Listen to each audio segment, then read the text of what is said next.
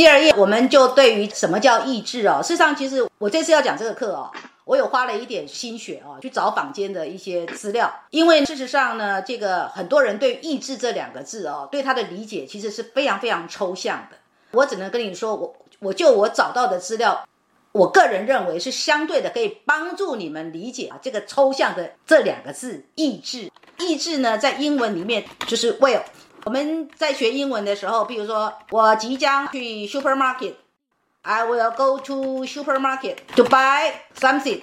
我不是在教英文课了，我只是做个示范。你看哦，它这个意思就是一个将要的意思，我将要。所以呢，你们要了解，事实上呢，这个意志它就有一个什么？它其实就是一个 becoming 的状态，就是你即将成为什么的状态。可是你要即将成为什么样的状态？比如说。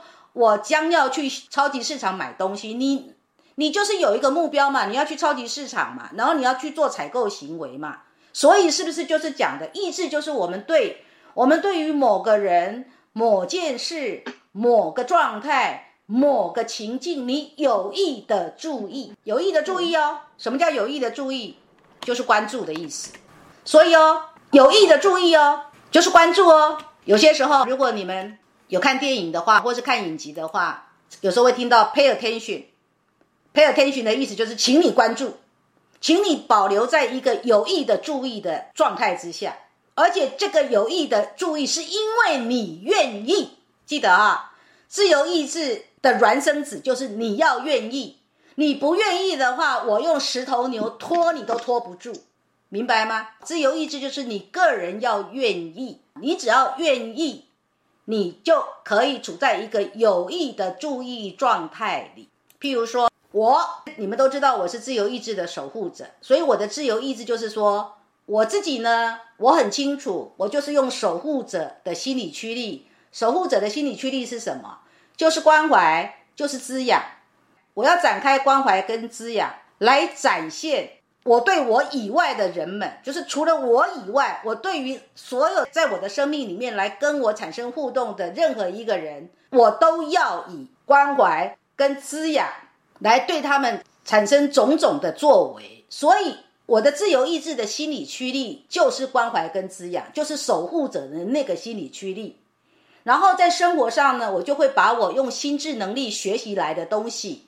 我经由生活的经验，我所知道的所有的一切，我已经明白的，我已经感悟的，不管今天是我理性上的决定，比如说我理性上认为我应该把这个认识五大人格能力这个维克，我理性上的认定，所有的新生都一定要从这里开始，我理性上的认定，所有的旧生都必须从这里学习转换，啊，这是我理性上的认定，所以这我做了一个理性的选择，以及我有一个感性的渴望，我那个感性的渴望就是说。我期待，不管今天新生也好，旧生也好，都能透过这个免费的微课，我无私的给出去，给出去了，免费的，你们就去听。你听的越多，你的收收获就会越多。然后，当你有所收获的时候，我是不是就达到了我以关怀跟滋养来呈现的自由意志？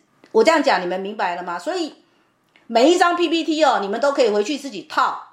你在一个什么样的有意的注意状态之下，你个人愿意怎样，所以你怎样，所以你怎样。